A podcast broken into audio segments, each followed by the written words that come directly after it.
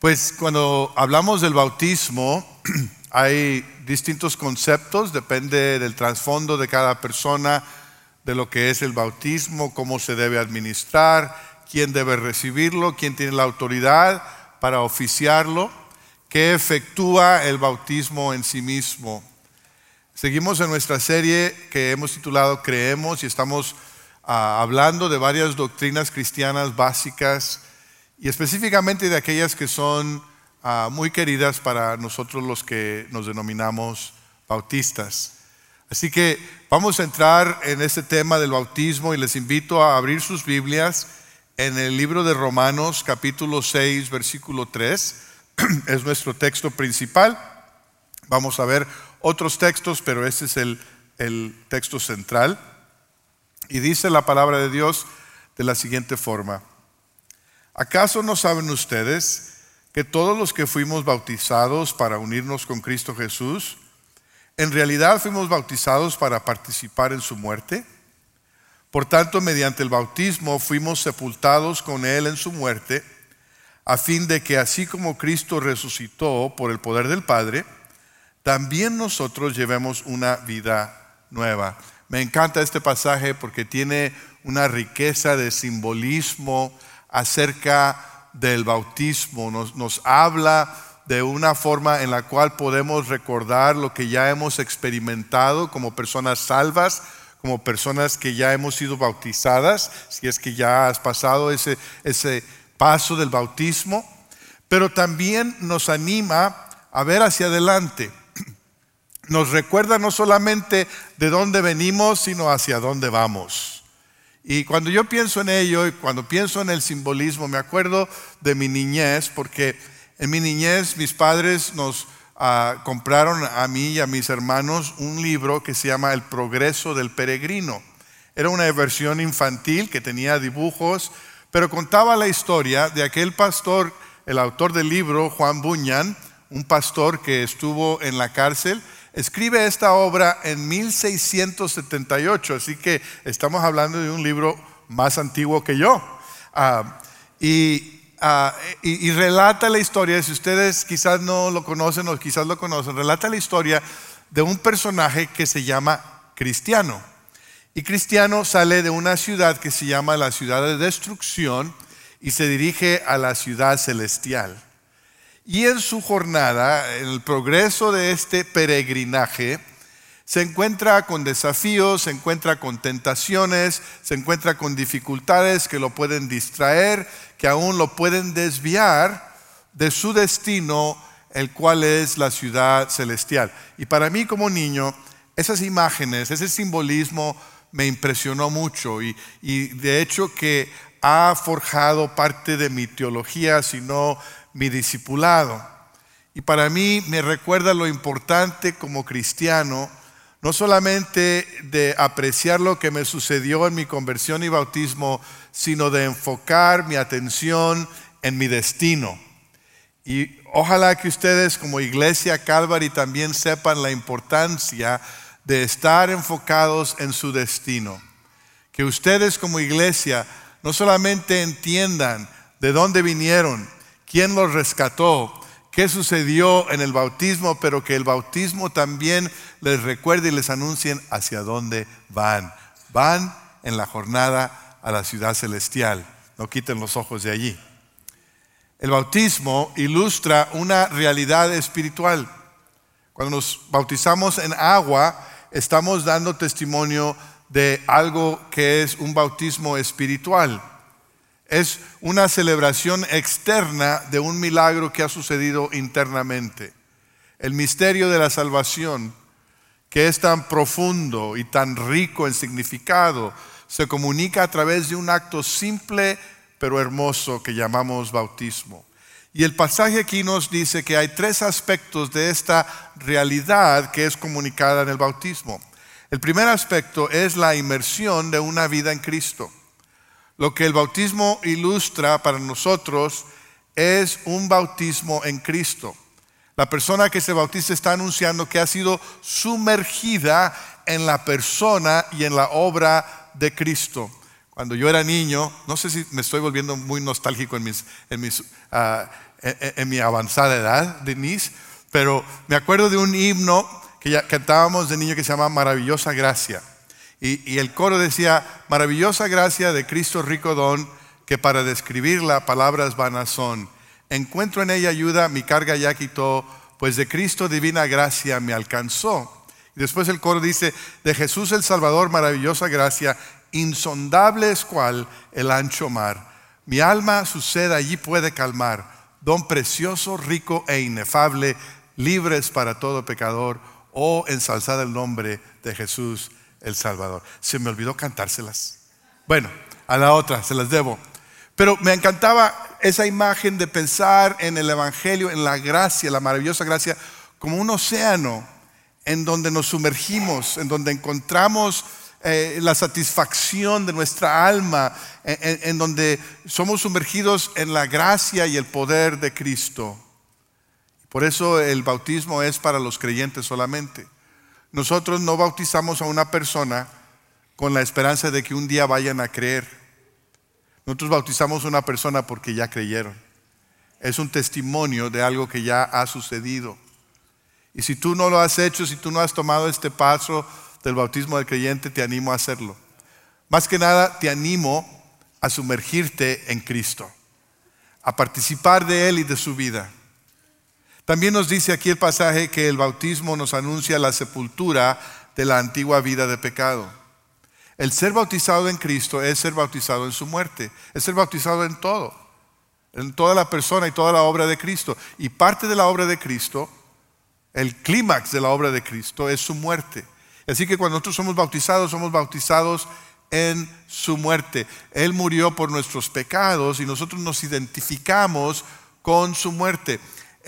Las aguas bautismales son una sepultura acuática, vamos a decirle así, donde sepultamos la vieja vida, donde sepultamos la vida pecaminosa, donde sepultamos nuestro pasado. Ahora el hecho de que eh, hayamos sepultado eh, y en el simbolismo del bautismo hayamos dejado ahí nuestra antigua vida, nuestra antigua manera de vivir, no quiere decir que ya nunca vamos a pecar, jamás. No, no es así. La naturaleza pecaminosa eh, es como en el Día de los Muertos, quiere levantarse otra vez, ¿verdad? Pero hay que volver a sepultarla. Hay que volver a sepultarla a diario. Ah, porque un día un día ya no se va a poder levantar de la tumba cuando Cristo venga, pero mientras tanto la seguimos sepultando.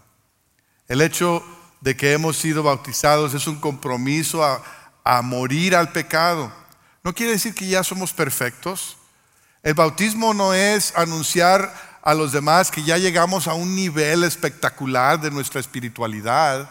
No, simplemente quiere decir que ya hemos hecho un compromiso. No, no te esperes a bautizarte para cuando ya no haya pecado en tu vida, porque entonces nunca te vas a bautizar. El bautismo es un compromiso a morir al pecado por el poder de Cristo. Y te animo a hacer, a tomar este paso de compromiso, de dejar el pecado atrás y de seguir a Cristo. No hay cosa mejor. En tercer lugar, la Biblia nos dice aquí que la resurrección, el bautismo es la resurrección a una nueva vida en el Espíritu.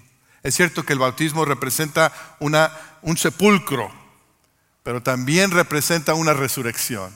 Las buenas nuevas es que Cristo no se quedó en la tumba, sino que se levantó de los muertos. Y cuando nosotros somos bautizados, anunciamos al mundo no solamente la resurrección de Cristo, que es lo más importante, pero también que ese poder de la resurrección, el poder que resucitó a Cristo de los muertos, ahora está obrando en mí para hacerme una nueva criatura. El bautismo es el testimonio de ello. Y por eso es importante para nosotros que el bautismo sea por inmersión. No podemos realmente simbolizar una sepultura y una resurrección con la aspersión de agua sobre la cabeza de alguien. El bautismo por inmersión comunica completamente la obra de Cristo, de su muerte, sepultura y resurrección y nuestro testimonio de morir al pecado para ser levantados a novedad de vida. Cuando nosotros entregamos nuestra vida a Cristo, hay un nuevo nacimiento. Y este nuevo nacimiento es el principio de una nueva vida. Y esa novedad de vida pasa o, sucede cada día. Una de las cosas que, hay muchas cosas que me encantan ah, de Calvary y los domingos que disfruto. Los domingos son días, días muy, muy especiales para mí. Pero, pero quiero decirles cómo inicia mi tiempo aquí. Cuando llego, llego a eso de las 8.45 de la mañana, me estaciono allá, eh, eh, un poquito lejos y empiezo a caminar. Y cuando vengo caminando, me encuentra una de las personas, un varón de nuestra iglesia, tiene el pelo largo ah, y se llama Raúl Torres, y siempre me saluda y, y me estrecha la mano así fuerte y me dice, gracias, gracias, gracias. Dice, todavía me acuerdo el día que llegué a esta iglesia y que me recibieron y que escuché el mensaje del Evangelio y entregué mi vida a Cristo. Todavía me acuerdo, me dice pastor, el día que usted me bautizó. Y me acuerdo del día que usted bautizó a mis hijas. Y gracias. Y aquí estoy con una sonrisa y con un gozo. Y sabes, me lo dice todos los domingos, todos los domingos, semana tras semana, mes tras mes me lo cuenta. ¿Sabe por qué? Porque Él se acuerda. Él se acuerda de cuando su vida sin Cristo estaba perdida, pero ahora su vida es novedad de vida. Y así debe ser para todos nosotros, novedad de vida. Estamos entregados a Cristo porque nos ha dado un nuevo nacimiento, pero ese nuevo nacimiento debe producir novedad de vida todos los días, todos los días. Y es una inmersión constante. Mira, la salvación, la decisión de seguir a Cristo es una vez, solamente se necesita ser salvo una vez. Y el bautismo del creyente por inmersión es solamente una vez. No necesitas bautizarse muchas veces. Que ya entiendo más, o que ya crecí más, o que ya estoy más maduro. Pues imagínate, te estarías bautizando todos los domingos. No, una vez es suficiente. Pero todos los días necesitas sumergirte en Cristo. Todos los días necesitas estar empapado, empapada del Espíritu Santo que va transformándote. Así es como te puedes enfocar en tu destino. Así es como te puedes enfocar en la ciudad celestial a la cual vas marchando. En segundo lugar, el bautismo nos identifica con una familia espiritual. Las escrituras nos dicen que el bautismo nos ilustra la inmersión en Cristo, pero también nos identifica con la iglesia, el cuerpo de Cristo. Hechos 2.41 dice, así pues los que recibieron su mensaje fueron bautizados y aquel día se unieron a la iglesia unas tres mil personas. ¿Se da cuenta? El primer servicio de bautismos de la iglesia primitiva, el bautismo implicó unirse a la iglesia, el identificarse con el cuerpo de Cristo, ser sumergido en el cuerpo de Cristo. Primera de Corintios 12.13 dice, todos fuimos bautizados por un solo espíritu para constituir un solo cuerpo, ya seamos judíos o no, esclavos o libres, y a todos se nos dio a beber de un mismo espíritu. Hemos sido bautizados en el cuerpo de Cristo, hemos sido identificados con Cristo. Y en el nivel macro, quiere decir que nos unimos a, a la iglesia universal. La iglesia universal es una iglesia invisible son todos los creyentes de todos los tiempos en todas partes del mundo. A veces le llamamos la comunidad de los santos, de todos los santos. Y somos parte de ello. Pero también el bautismo nos identifica con un cuerpo local, un cuerpo visible. Personas como tú y yo, una iglesia como Calvary, donde conocemos las caras y ojalá que nos acordemos de los nombres, ¿no? Y, cuando estamos pensando en esa inmersión y esa identificación con la iglesia local, y al estar yo por salir de aquí, quiero compartirles siete características de la iglesia Calvary que han sido de bendición para mí y que yo sé que son de bendición para ustedes, pero que es bueno recordarlas al seguir ustedes adelante, a proseguir a la meta, al seguir al destino de su ciudad celestial.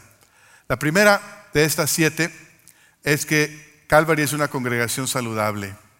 Calvary es una congregación donde hay vida, donde ustedes llegan aquí el domingo o el miércoles o en algunas otras ocasiones y ven que hay, que hay movimiento, que hay personas aprendiendo, que hay personas sirviendo, que hay personas alabando, que hay personas bautizándose, uniéndose a la iglesia. Tenemos niños y jóvenes, jóvenes adultos, estudiantes universitarios, parejas, adultos mayores. No todas las iglesias tienen todo eso, pero Calvary lo tiene y gracias a Dios. Hace dos domingos que nuestra asistencia dominical en los tres servicios sobrepasó las mil personas. Fue un domingo que yo no estuve aquí, no sé qué quiere decir eso. Pero me dio gusto. Y me, dice el pastor David Chan que en promedio, nuestra promedio de asistencia dominical ha subido por unas 90 personas este año en comparación al año pasado. Quiero decirles que no solamente ya hemos regresado a nuestra asistencia antes de la pandemia, sino que ya la hemos sobrepasado. Eh, Calvary es una iglesia saludable. El domingo pasado, la ofrenda del domingo pasado fue de 81 mil dólares. Ustedes dieron 81 mil dólares en una semana, el domingo que renuncié. Tampoco sé qué quiere decir eso. Pero sí sé que ustedes son generosos y que ustedes tienen la capacidad no solamente de alcanzar el presupuesto, sino sobrepasarlo.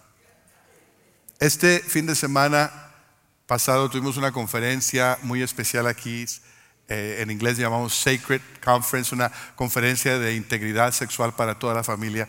Más de 200 personas asistieron, padres, hijos, adolescentes, aprendiendo cómo tratar con esta cultura que es hipersexual en una manera ah, íntegra, en una manera que agrada al Señor. Calvary es una iglesia saludable. Calvary es un pueblo misional. No les tengo que decir eso, todos los domingos hablamos de, cómo alguien en Calvary siempre está en misión. Esta semana está José Luis Jiménez y Ronald Sánchez. Han estado en España y en India, donde tenemos dos familias de Calvary que están sirviendo como misioneros ahí, para animarles, para, para ver cómo podemos seguir en alianza con ellos apoyándolos. Hay personas en Calvary que todas las semanas comparten su fe con alguien que no es creyente, que están plantando iglesias ahí en Reynosa como Osvaldo, que están ah, trabajando con estudiantes internacionales, que están sirviendo en nuestro ministerio de pan de vida. Todas las semanas Calvary está en misión porque ustedes están en misión. Nosotros aquí en Calvary hemos utilizado una frase por ya muchos años y espero que se siga usando. Ah, es una cita de alguien más que dice, en lo esencial, unidad, en lo debatible, libertad, en todo, caridad. Creemos eso y lo hemos practicado. Y les animo a mantener eso como parte de, su identidad como Calvary. Déjenme hablar un poquito al respecto eh, de cada una de esas tres aspectos. Eh, en lo esencial, unidad, en lo debatible, libertad, en todo, caridad. En primer lugar, unidos en lo esencial. La razón por la cual hemos llamado a, este, o estamos en esta serie de mensajes, creemos, es porque queremos que estemos bien conscientes de lo que es esencial. ¿Qué es esencial? Creer que Dios es uno, es creador, es triuno, Padre, Hijo y Espíritu Santo que Cristo es el Hijo de Dios, que vivió sin pecado, Dios hecho hombre, fue a la cruz a morir por nuestros pecados, fue sepultado y al tercer día se levantó de los muertos y ascendió al cielo y es rey y es Señor y un día vendrá como triunfante para establecer su reino y que fuera de Cristo no hay salvación, de que Él es la única esperanza para un mundo perdido y quebrantado. Creemos que Cristo es Señor, ya lo hemos predicado en esta serie. Creemos que la Biblia está inspirada, tiene autoridad y es suficiente en todos los asuntos de nuestra fe y práctica cristiana. Creemos que la salvación es por gracia y solo por gracia, por medio de la fe y solo por la fe. En esas cosas estamos de acuerdo. En esas cosas estamos unidos. Es lo que nos hace creyentes conservadores teológicamente. Es lo que nos hace bautistas históricos. Es lo que nos hace Calvary McAllen. Ahora, quizás a ustedes les sorprenda, pero mi esposa y yo no estamos de acuerdo en todas las cosas. Imagínense ustedes eso.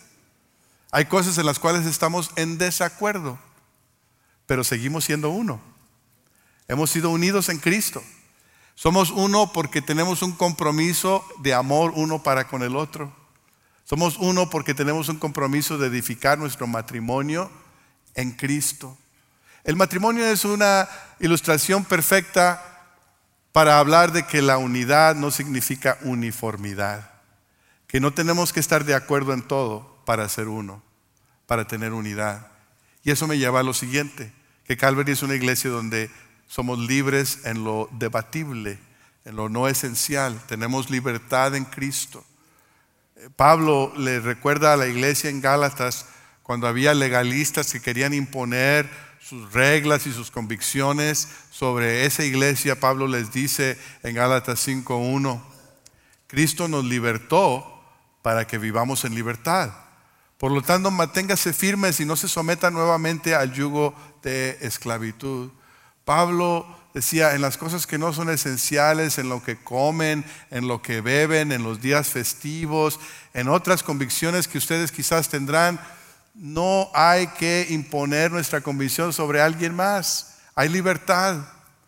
Les digo, doctrinalmente hablando, en nuestra iglesia hay personas que creen que en los últimos tiempos ah, va a haber una gran tribulación, que en medio de esa tribulación Cristo va a, a hacer un rapto de la iglesia, la iglesia va a ser arrebatada y que después de tres años y medio Cristo va a regresar con su iglesia y va a establecer un reino literal de mil años. Y hay personas en nuestra iglesia que, que creen que el arrebatamiento y la segunda venida de Cristo son un mismo evento y que el orden de lo que va a suceder en los últimos tiempos es distinto a los que son dispensacionalistas premileniales. Yo sé que esas palabras son gigantescas, pero eso es lo que les quiero decir. Lo importante es que creamos que Cristo viene y que estemos listos. En lo demás hay libertad. No, no es una prueba de comunión aquí en Calvary. No es necesario estar de acuerdo en todos los detalles de la doctrina de los últimos tiempos para la salvación.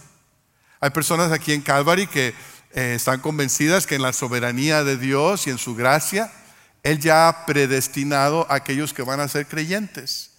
Y que aquellos que van a ser creyentes o que están predestinados para la salvación no pueden resistir la gracia, que tarde o temprano van a ser salvos porque van a ser salvos. Y que aunque nosotros no sabemos quiénes son elegidos y quiénes no son, que eh, debemos seguir compartiendo el Evangelio con todos.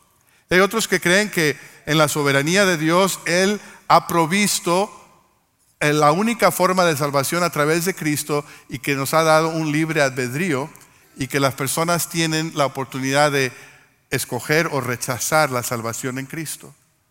Lo importante es que todos estemos de acuerdo que el único que salva es Cristo y que la razón y la manera en que salva es por su obra en la cruz.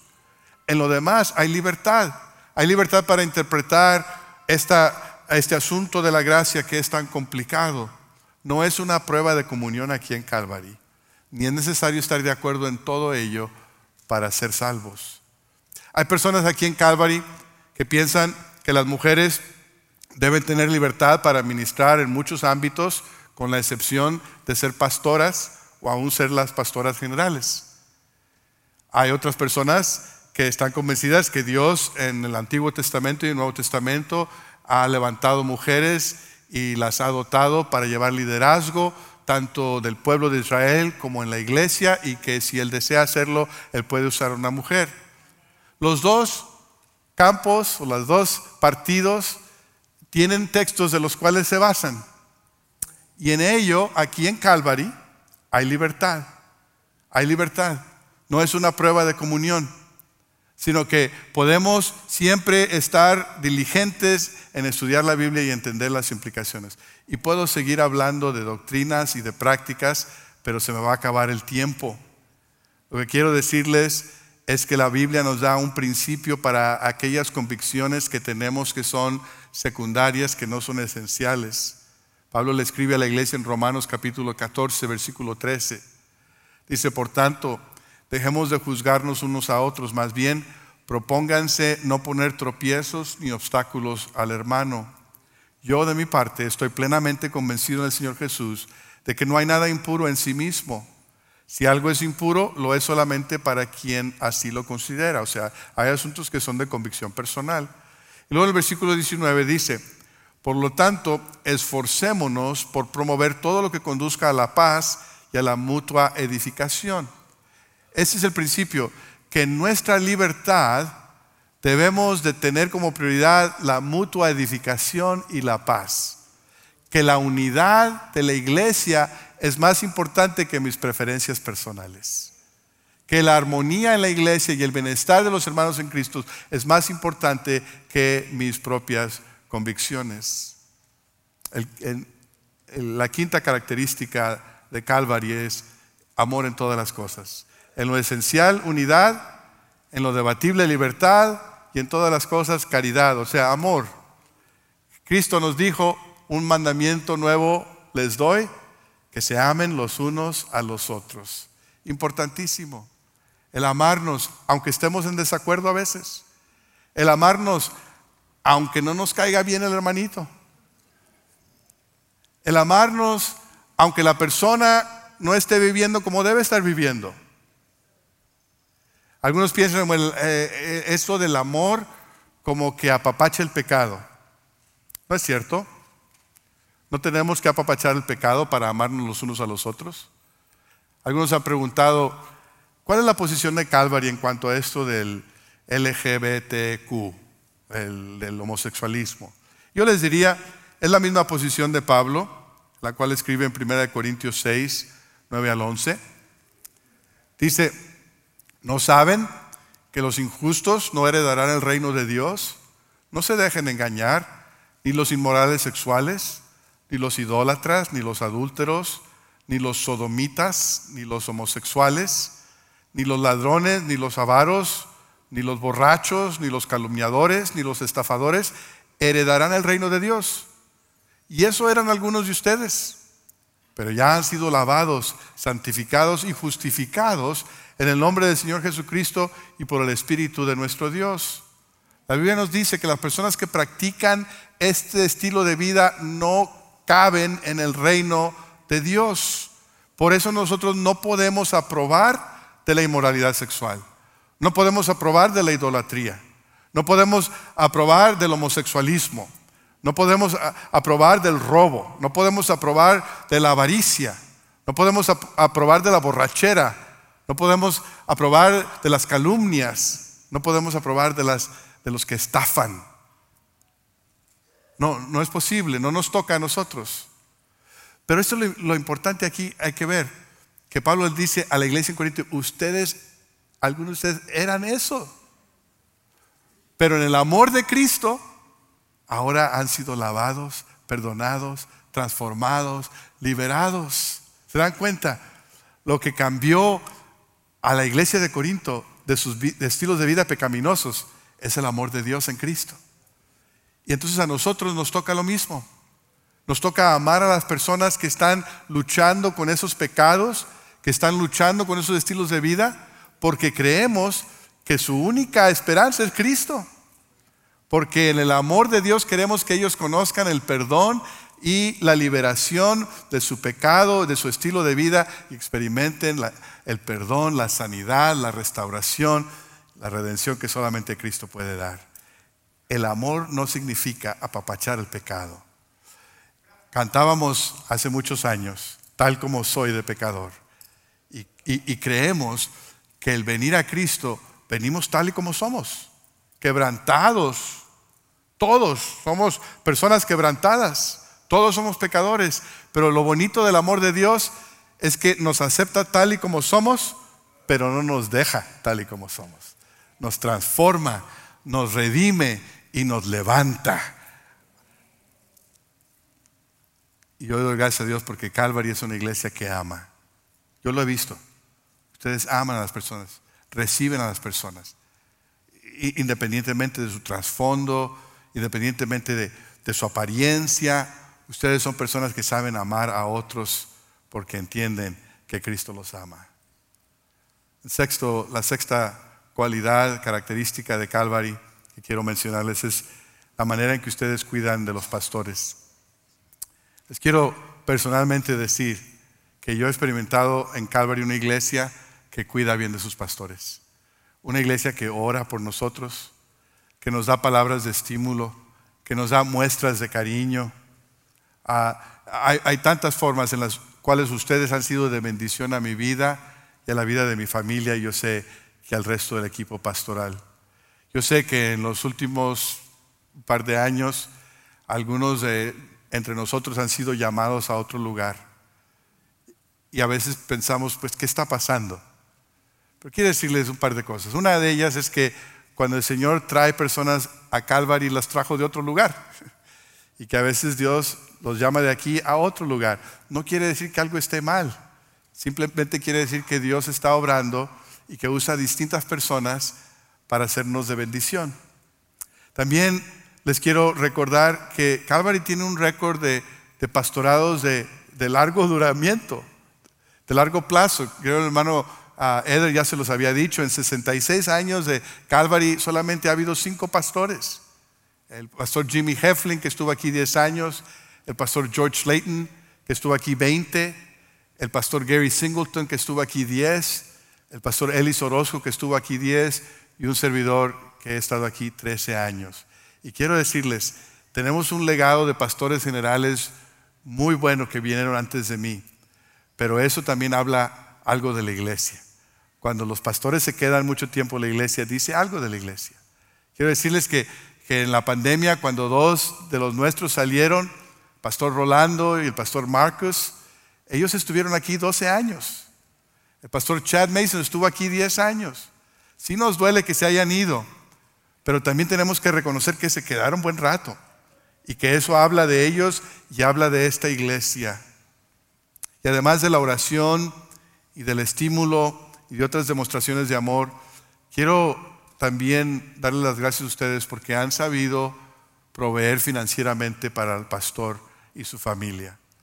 Pablo le escribe a Timoteo en 1 de Timoteo 5 y le dice esto, los líderes que dirigen bien los asuntos de la iglesia son dignos de doble honor, especialmente los que se dedican sus esfuerzos a la predicación y a la enseñanza.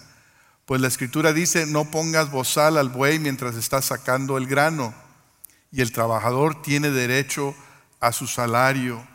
Pablo le dice a Timoteo que los presbíteros, que los que dirigen a la iglesia, merecen doble honor y que merecen recibir un buen salario. Yo crecí como hijo de pastor y quizás mi, padre no entendía completamente esta, esta cuestión o la iglesia, no sé, pero yo me acuerdo que mis primos, vivíamos en Monterrey y mis primos siempre tenían unos carros bien bonitos. Y mis amigos en la iglesia, en la escuela también tenían unos carros bien bonitos. Y nosotros traíamos como una carcacha. Y les decía, papá, ¿y por qué no podemos tener un carro como el de ellos? Y dice, no, es que yo soy pastor. ¿Y qué va a decir la iglesia?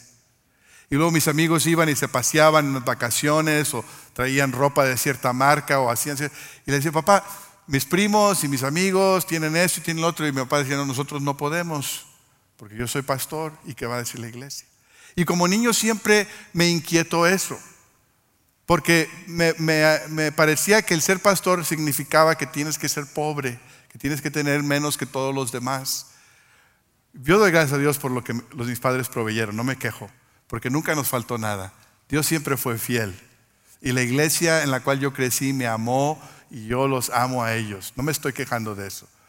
Pero sí estoy dando gracias a Dios por una iglesia como Calvary que sabe cuidar bien de sus pastores, que sabe proveer bien para sus pastores. Y, mi familia y yo le damos gracias. Le damos gracias por ello. Ustedes son ese tipo de iglesia y espero que lo sigan siendo. Con los pastores que están aquí y con el que ya está por venir. Hoy en la noche el comité de búsqueda va a presentar el nombre del que va a ser pastor en español aquí, si ustedes así lo eligen el día 22.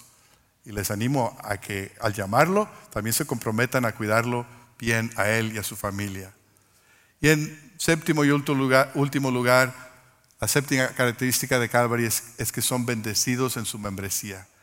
Que esta iglesia, y voy a hablar específicamente de Calvary en español, aunque también es verdad en inglés, es que esta iglesia está dotada de miembros que aman al Señor, miembros comprometidos, miembros que usan sus dones para servir, para liderar, para ser discípulos y hacer discípulos esta iglesia tiene un tesoro de miembros que aman al Señor. Y yo les digo a ustedes, sigan adelante. No dejen que las cosas pequeñas los distraigan. No dejen que las cosas pequeñas los dividan. Acuérdense, Dios tiene su mano sobre esta iglesia.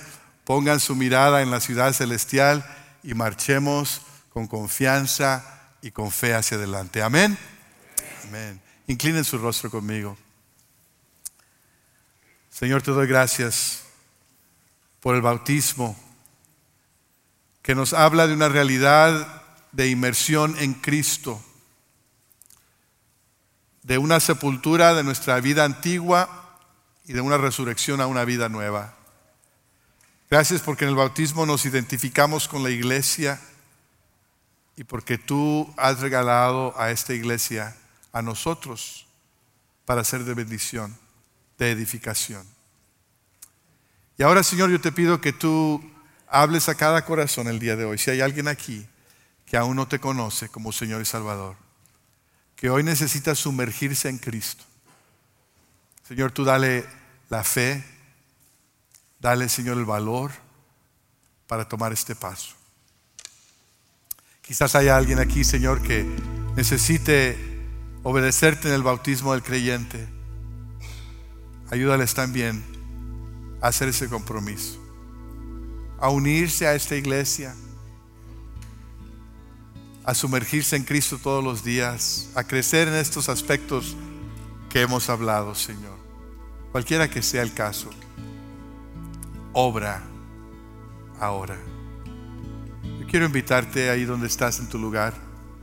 Si tú tienes un compromiso de fe para creer en Cristo, de obediencia para seguirlo en el bautismo, para unirte a esta iglesia, o algún otro compromiso, que lo hagas ahí donde estás.